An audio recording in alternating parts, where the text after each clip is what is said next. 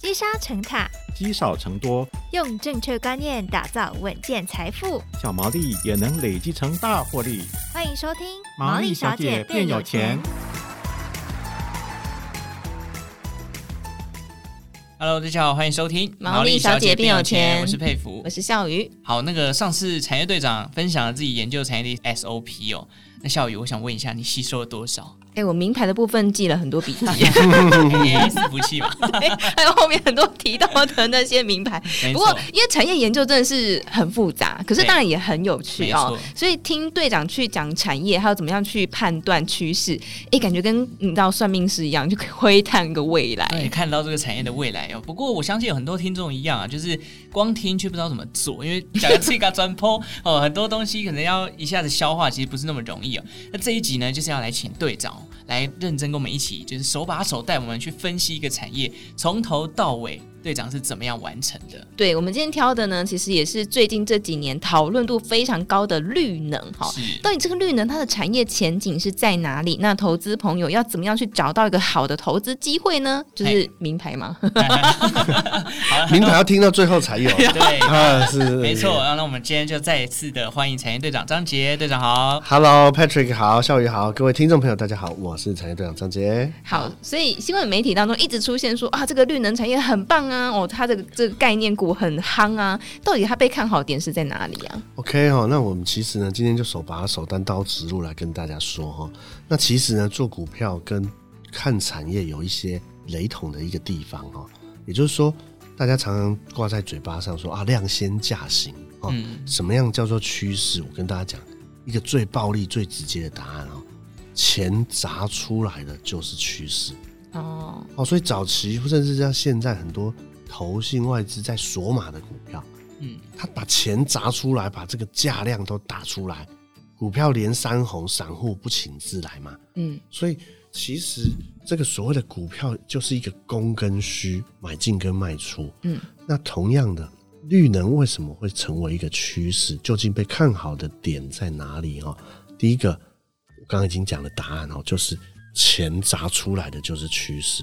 那全世界谁最有钱？帮我回答一下，应该就是美国了吧？好，其实我如果问全世界谁最有钱，会有人回答马斯克，哦，或者是回答这个苹果。但是呢，Patrick 因为他已经破题了啦，好，在全世界最有钱的其实不是企业，也不是个人哦。哦，人家说苹果产业富可敌国，台积电产业富可敌国，哦，那只是一个比喻。事实上，它不可能富可敌国，因为美国有印钞机。嗯，也就是说，整个全世界各国的政府就是最有钱的人。嗯，天大地大，没有人敢跟政府作对，没有人敢跟政府作对。嗯，所以绿能产业最被看好的点，其实就是从巴黎气候协定，或者是京都议定书，还有所谓最近的这个 ESG 开始。这一些国家每一年都是千亿、千亿的再去砸下去啊，所以大家记住一句话哈，钱砸出来就是趋势。第二句话就是跟随政策走，嗯，忧虑不需有哦。所以我简单来说哈，其实今天我们稍微提到几个趋势来讲的话，我们台电十年有一个五千六百四十五亿所谓的强化电网韧性的一个计划。当五千多亿砸下去，你会发现，不是每一个企业都有办法砸这么多钱。那这个时候，它衍生出来的所有的上中下游的一个供应链，当全世界的认同政策在跟随，而且很多企业必须跟着政府的政策走，那这个时候绿能就一定会被看好，因为当政策在走的时候，有一部分砸钱的。企业 follow 政策也要砸钱，例如说，企业花很多钱在做碳足迹的盘查，在做 ESG。我简单举一个例子哈，台积电在前几年就加入了所谓的 RE 一百，嗯，哦，包括葡萄王、大疆，台湾很多产业都宣誓加入，嗯，为什么？因为当政府说我要节能减碳，我要节能减排，我要碳中和、碳达峰，企业也说我要加入，我要用再生能源，所以。台积电说他要加入，他要砸很多钱去买绿能，他要砸很多钱去买再生的能源，他才有办法达到所谓的二零五零年，他所有的用电都用用到所谓的绿电。嗯，哦，所以稍微解释一下什么叫绿电？绿电就是再生能源发出来的电。嗯，用爱发电算不算？不算哦，哈，火力发电不算，不算哦，是例如说是用所谓的太阳能、风，甚至是氢哦，风力或氢能源。好，所以这个部分简单来说，政府砸钱，企业也砸钱，那这个东西不断的有钱，那。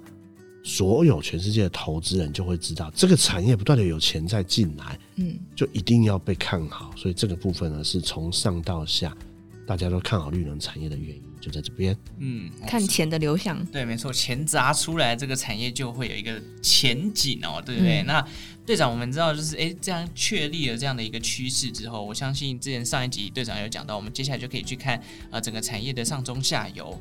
那我们也想了解一下，队长在具体绿能产业的这个上中下游的项目当中，我们大家都会知道啊，有电网啊，有中心电啊，华晨啊，雅力，是的，这些股票里面，可不可以跟我们简单分析一下上中下游包含了哪些这个企业是投资人可以去留意的呢？好的哦，那这一题问的很好哦。那其实整个供应链呢，大家其实就从上到下或下到上，你就知道什么是上中下游哈。那大家呢，就因为我们只是。收听 podcast 的哈，所以我没有秀图，也没有办法用到大家的眼睛。你把眼睛闭起来也没有关系哈，你就思考一件事情哦。眼睛闭起来，嗯，深呼吸，要冥想了吗？嗯、睡觉了，我把冷气调低一点，灯调暗一点啊，不是啊，赶快回来哈，打自己巴掌一下。哦，不是不是，我是要大家去感受，杀了太阳能，我们来从最下游的产品端来往上推，好不好？那大家知道说。这一些产业供应链有什么？举例，太阳能板哦，例如说孝瑜，孝瑜、嗯、是南部人还是中南还是北部人？北部人，北部人哈，他在这个呃阳明山哦有两甲地哦。好，那 Patrick 也是北部人吗？哦，中部人，中部人好，他在大肚山哦有三公顷的地。好，你们幻想一下哈，上面如果铺满了太阳能板，嗯，这是不是所谓的新能源？对，是不是绿能？好。太阳能板铺上去之后，开始做太阳能板，包括 cell，包括 wafer，哦，包括说把这个板盖上去的这个所谓的啊这个能源的一个公司，你就可以开始去找喽。哦，例如说元晶啊、茂迪是做太阳能电池的啊，这些老屁股你可以不要没有关系。队长来给大家讲一些新的，嗯，啊，例如说云豹能源、宏德能源，哦，深威，哦，深威或者是永威，哦，这一些所谓的。盖太阳能板，所谓的造电的这个 EPC 工程，还有所谓的发电的公司，他们把太阳能板盖上去之后，这个就是你的选择嘛？因为大家都知道，政府在未来的几年再生能源的比重要到百分之二十五，目前只有五个 percent 哦，就是五倍的成长哦，五倍的四五倍的成长哦，所以大家会发现哦，动不动。台中就会有人觉得空气不好，因为燃煤。对，那核二厂其实已经除役了嘛。再来，板子盖上去，真的就有电了吗？还没哦，你要开始去想哦，怎么样把电接到台电的并网里面？嗯，哦，所以我刚刚说了，台电几个这个所谓的强韧电网计划哦，其实它包括很重要几件事情。刚刚的太阳能是晒太阳之后会有一个电，嗯，好。这个所谓的光能转所谓的电能哦，它必须要先把能量储存起来，那可能会要经过所谓的这个电源供应器哦，甚至是所谓的这个刚刚讲的强韧电网，就是输配电。也就是说，你这个馈线，我直接讲馈线哈，就是刚刚这个我们 Patrick 提到的华城、亚力、中心店哦，甚至东元哦，甚至是这个这个市店，嗯，我特别觉得这个一五零三的市店哦，是我最近研究的重心。第一个市店它是龙头，也就是说，你家如果有很多土地上面盖了太阳能电厂，厂商帮你盖好之后，那你租给他嘛，对不对？所以你是地主，你要跟他收租金。嗯，那租金为什么呢？因为他把你的这个地拿去用啊，你跟他签约，你不能卖了。嗯，你也不能分家产，因为他会跟你租约。例如说，我举一个例子哈，我自己的哥哥在云林。我们爷爷留下来的地就是租给太阳能板，嗯，他会给你上一个合约，二十年，请你不能动这条这个土地，你确定之后你才能够过，我才要盖啊。对，好，盖上去，什么时候你会拿到钱？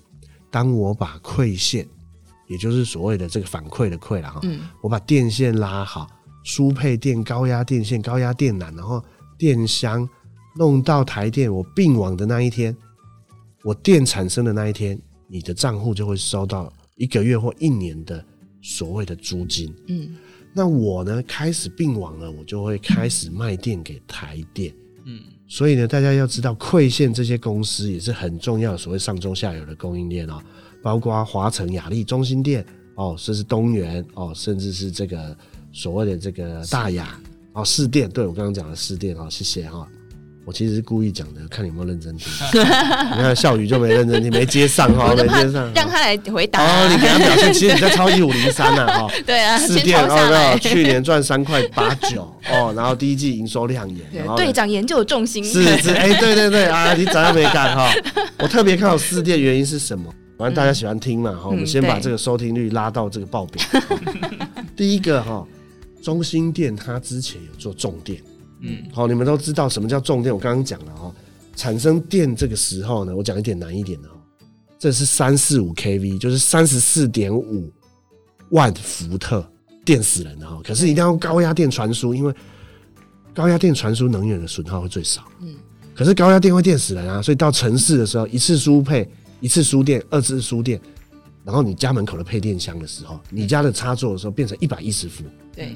所以从三十四点五万伏会做很多所谓的 GIS 去体绝缘法的开关，这个东西跟足球场一样大，这些就是华晨雅力、中心店他们在做的。嗯，输配电的变电所、气体绝缘开关、三四五 kV 的这个所谓的 GIS 哈，这一些东西，那包括像这个所谓的储能等等哈。好，我要讲的是，他们除了拉这些线以外，中心店因为有做氢能源，本益比很高。哦。华晨因为有做这个所谓的这个奥斯顿马丁的这个充电桩，也有听说有帮特斯拉在奇美博做充电桩，本益比很高。嗯，四电呢就是股本最大，获利其实蛮好的，算是前一前二，本益比很低，大家就觉得是一个慢牛。可是我说它变成黑马，为什么？因为它今年哦转投资七趴的宏德能源，然后呢他自己也有转投资工研院的这个所谓的。e-Trgo 企鹅型充电桩，嗯，所以他跟华晨一样，我也来做充电桩，而且已经接到新闻媒体报道，这个企鹅型接到九千台充电桩，不是在台湾玩而已哦，是出到美国去，嗯，然后他自己也要做太阳能板，等于是说已经变成了有造能，也有所谓的提供这个服务哦，嗯，所以这个馈线接进来台电之后，哎，你会发现哦，开始你要看一些包括充电桩。电源供应器，或者是所谓的卖电给台电的。哦，例如说台气电，它就是卖电给台电的嘛，哈、嗯。那我刚刚讲的所谓的电源供应器，包括康舒、台达电，哦，也都是这几年市场很热的公司，嗯，包括所谓的充电桩，飞鸿或者是三零七八的乔威。所以我从上到下其实已经讲了超过二十档股票，那包括像市电、宏德能源跟乔威这一组。是我最看好的哈，为什么呢？很简单，二四五七的飞鸿大家也听过了哈，哦，恰似飞鸿踏雪泥哦，今年的股价这个跟飞鸟一样飞到天上去，嗯，可是它其实才赚两块多，哦，股价涨到七八十块，那听众朋友当然，队长也不是叫你们追高的了，可是你去想哦，它为什么那么高？第一个，它有台泥转投资，再来它有壳牌的这个订单，嗯，我们来注意一档股票乔威。它是做电源供应器哦，PCNB 的库存的这个谷底已经出现了。它三月的营收 YOY 成长一百个 percent，哇！四月的营收九亿哦，YOY 成长四十六个 percent。重点是它跟市电还有一个立德一起来投资工研院技转的企鹅型充电桩。嗯，它也有充电桩，而且它去年赚三块多，去年赚三块多就比飞鸿还多。今年第一季已经。公告财报了一块多，嗯，所以这公司有可能哈，法人在预估今年可能有机会赚到五块钱哦。如果飞鸿赚两块，股价七十几，乔威赚四五块，哦，当然我我我不做财务的预估，我们在合法合规啊哈，是你可以去从新闻媒体或是刺激资料去分享，去去找，嗯，你可以 double check 队长讲的哦，乔威的营收怎么那么好？第一季怎么会赚到一块多？我那你就可以发现，其实哦，很多好的股票，很多上中下游里面，包括云豹、宏德能源、森崴，包括四电、华城，包括飞鸿、乔威，都是我认为这个供应链里面特别好的公司，请给大家做参考。好，个股笔记本再多签几个，这样 是是，结果大家就已经走了，这样 不会不会，我们还有很，我们还要继续分析很好的这个哈，还有简单，还有一大概可以再讲十分钟，队长膀胱还可以再撑十分钟。对，然后从上中下游都有分析过，然后你也可以看得出来，队长做了很多很多的研究。像我们自己看一些刺激资料，就觉得哦，然后已经看到整个面相，殊不知只看到大象的一只脚，冰山的一角啦。哦，你看到的是冰山的表面，我研究的是冰山的里面，对，百分之九十的部分。对，所以跟着队长，而且队长帮我们稍微的整理了一下整个上中下游，大家就会比较有概念。为什么大家会说哇，绿能是今年非常看好一个产业？因为钱进来了，然后流到了上中下游每一档股票，而且都有受惠，甚至法人的预估啊，或者是整个产业的变化，都出现了很明显的一个成长哦。好，那我也想问一下，哎，毕竟每个产业就会有黑马，当然也会有一个比较绕腮背的那种 角色哈、哦。所以，那要怎么样判断所谓大家被冠上这个绿能概念股的这个角色，到底是真的有受惠呢，还是它是泡沫？OK 哦，所以这个部分呢，哦，我我来给大家解答一下哈，就是说。有一些有受贿，而有一些只是题材哦。你一定要做几个东西哈。第一个叫所谓的财报的一个追踪跟业绩的追踪。嗯，所以其实因为呢，大家都在资本市场上，也不是所谓的新手了哈。每个月的十号会公布上个月的营收。嗯，所以基本上最简单的一个方式就是说，真绿能、假绿能有没有受贿，你从最及时的财务报表的营收就要去判断。那有一些，例如像洪德能源、深威或者是云豹，他们是标案的，你就要 double check，也就是说有两种追踪方法哈，一种是财报的追踪，嗯，是属于业绩的；另外一种是所谓的法说会的追踪，因为这种标案是我举例，像洪德能源去年其实赚了这个所谓的八块，嗯，好，或者是像云豹，很多都是前三季赚一两块，就第四季爆发，嗯。那这个东西也很常见啊，哈，例如说像房地产，哦，它这个建案一次交屋认列的时候，它单月就可以灌好几十亿、好几百亿的营收。对，那这个东西你用营收追踪不了，你就必须要从法说会的追踪，也就是说，你必须要去观察，他说某一个公司，他说我七股有一个这个太阳能要并网，那你盖到哪里？那盖好了怎么营收有没有进来啊？好，或者是说云豹有提到过，我在。依然有三个储能，那你要追踪他们受贿，他这个东西有没有被民众抵制说？说啊不要来盖在这里，或者是说法案有没有卡卡卡？哦，你就应该要用所谓的法说会，简单说就是法说追踪跟所谓的财报业绩追踪。嗯，那当然哈，还很重要的一个方法哦，这个队长给鱼又给竿哈，钓竿呐哦，不是我的竿，哎，就是给大家一个方式，就是说你其实呢。呃，多多善用所谓的这个投资人关系管理，很多公司都有设这个 IR。嗯，你其实呢，公开资讯上面会有电话，你可以打电话去问问看哦。这样有些公司会直接告诉你啊，没有啦，这个我们澄清过哦。新闻说我们是绿能、氢能源概念股，不哦，不去给他代机哦。公司会直接告诉你说啊，真的没有，那就就是题材，你不要，人家都已经公司跟你说没有，你还硬要说有，大概是这样。嗯所以可以从这个公司直接打上去问是最快的啦。哎、欸，对，对对可以，可以，可以，对，哦、是的。所以当然哦，有些人比较羞于启齿的人，就是我刚刚讲的，法说追踪、业绩追踪，嗯、那打电话问。有有时候最快，有时候也不一定，因为人家不一定不一定会回答。对，不一定找得到他，或者人家也会含糊其辞。所以公司的回答我们不可控，但是可控的是我们自己资金的分配啦。我们虽然刚刚讲的这个绿能有好几个各国笔记，可是毕竟呢，每个人的背景啊、投资的概念都不太一样。那队长会怎么建议投资人去分配自己的资金呢？因为一年其实有好几个不同趋势。其实这个部分呢，比较牵扯到所谓的投资策略的一个部分哈。那我个人的一个建议方式呢，其实。呃，这个比较 detail 的地方呢，我的两本书其实都有稍微提到了哈。那我要讲第一个，你要先对大盘有想法、有做法。也就是说，这个东西其实牵扯到整个你对盘市的总体经济，还有所谓例如说联储会的政策。那你知道大盘现在包括像呃，我讲几个构面哈，呃，货币政策的状况、景气的状况、库存的状况、国际股市的现形，还有所谓资金到底台币是升还是贬？这五个判断之后，你会知道说啊，大盘现在可能危险。举一个极端的例子哈，假设大盘连几个月都是呃黑黑棒，然后跌破所有的均线，很有可能哦，这个大家就知道说。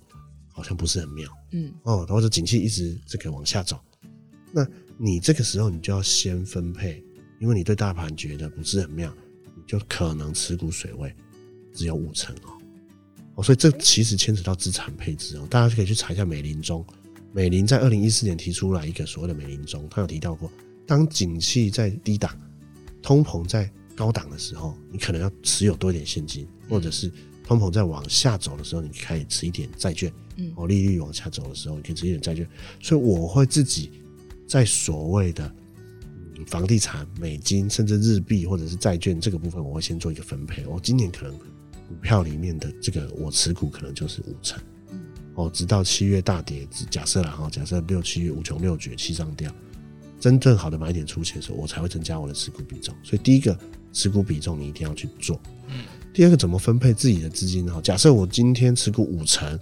那你五成都买一档公司呢，还是五成要买好几档公司呢？It depends，也就是说，取决于你自己擅长的。但总体有一个方法哦，就是大概不要超过三个产业。哦，为什么？最近有个有趣的这个抖音啊，嗯，埃及人可以娶几个老婆？你们知不知道？四个吗？四个老婆，冰雪聪明哦，这个笑宇就是我见过最聪明的这个 podcast 主持人哈。美貌与才娶四个，美貌与才智并重哦。你看那个那个什么，这个 Patrick 马上去归入埃及啊，马上是他在角落里面已经在拿出可兰经了哈。太累了，太累了，讲出重点了啦。所以一样啊，太累了啦。嗯，好，所以我建议哈，大概三到五个产业，看你自己的所学，嗯，还有你自己的资金，就是说。你只要五十万，说实话，你大概两个或一个就够了啦。啊，看对看错，你自己的功力呀，哦，有时候抓龟走鳖嘛，哈，那你样样通也其实其实样样熟。他说啊，老师，我想看二十个产业，我挑二十档股票。说实话，就算你有十一档股票涨九档跌，或是十二档十三档股票，你的绩效真的还是平平，因为。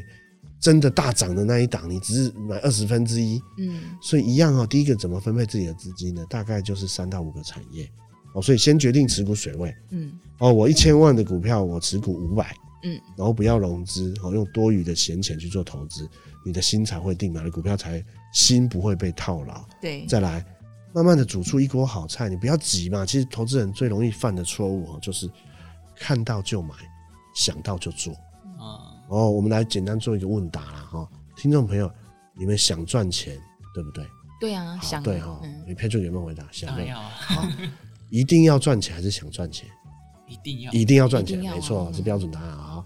可是，在股市里面，一定要赚钱很难哦。嗯，没有那么简单。全世界全部聪明的人，主力散户，全部都在里面搅和，被当韭菜还比较快。嗯，所以一定要赚钱很难。反过来就是要先求不赔钱，哦，大家都哦哦，然后觉得很重要，结果嘞，一听到队长讲股票，马上记起来，明天一大早九点半就哒哒哒哒哒哒哒，子弹全部打光，下档直接买四电，哎，是这样马上买，有没有？电话拿起来就打了，那这样子你其实没有做到让自己不赔钱。我再讲一次哦，逻辑是你如果一定要赚钱，你要先求不赔钱。不赔钱，队长有三个方式来教你。嗯，谨慎的出手，很好的机会再出手，而且要分批出手。嗯，否则你九点半之前看到股票全部买下去，子弹用光了，结果开高走低，对，被记者出货，当天一点半你就套牢。专业的操盘人怎么做？很多方式，队长的这个书跟队长的这个课，金州学堂的这个哦，这个产业产业班都有教。所以你买在均价以下，就表示你当天买股票你是赚钱的。嗯，你不能说啊，我随便呐，哦，我买菜都要要一个辣椒，买车都要还要这个隔热垫，结果买股票这么多钱啊，青菜惨惨打瓜切了去啊，随便差不多啦，可以就好啦。好，市价买下去，你错，你完全错了，因为你没有谨慎出手，没有很好的机会再出手，而且你没有分批买，你买的成本你不在意，结果这种坏习惯一直累积，你根本就没有办法先让自己不赔钱。嗯。所以大家一定要记住我刚讲的几个关键哦，其实很多啦哈，所以还有更多的一个东西呢。队长今天因为时间的关系，没有办法跟大家分享哈，但是我衷心的希望大家谨慎出手，很好的机会再出手，因为当你先不赔钱了，当你好好的把功课做完了之后，你命中率提高，真正的出手就赚钱，出手就赚钱，你会越来越强。嗯，而不是越做越赔，越赔越做，然后整个都没信心。嗯，每天都在角落里面玩手指玩沙，因为你一开始就错啦，一开始就错了，没有跟真正的像队长这种操盘有经验的研究员、操盘人，然后学正统的方式，包括怎么买、怎么卖、分析，你也不会做，决策你也不做，更不要说记录。嗯，所以太多美美嘎嘎，成为你现在的你。哦，那逝者已矣，来者可追。哦，输家只会抱怨过去。我们一起哦，跟着队长来掌握未来，哈，掌握未来。我们只思考未来如何成功，过去就算了，过去你就是学习犯错，再学习检讨，再犯错，你没有升华啦，啊，升华就从好好的跟着队长开始了，哈。大概今天跟大家分享到这边了。嗯，哦，所以队长今天从绿能产业啊，到上下上中下游，到他看好的呃绿能产业的个股。到最后的这个买股的策略，我想刚刚队长有讲到一波资金里面大概就是可能我们这种比较初心者，可能两到三个产业就已经紧绷了啦，对啊，已经紧绷，就回到重点。队长一个金句叫做“看对压大爆场”，没错，这件事情非常重要。就是如果你今天想要赚大钱，不是广撒，而是你把你自己看好的产业做到最细致的研究，没错，这样你报股也才有信心，才报得场，才压得准啊！好，那今天真的非常谢谢队长给我们这个投资人这么多的信心加持啊！谢谢队长。啊，我打一下书啊，瞄准五大前景。挖掘趋势标股啊，请大家多多支持，好，谢谢大家。队长新出呢，也可以支持。当然，如果大家想要知道队长的一些呃金句，对，或者研究方法，或者没错，或者是一些他他也会分享不同的证券商的一些投资报告，在他的粉丝专业上面是都可以去追踪呃这个队长的粉丝专业哦。好，那我们今天非常谢谢大家收听《毛利小姐变有钱》。如果有任何投资理财的问题，欢迎在 Apple Podcast 留言给我们。那我们就下次再见喽，谢谢，拜拜。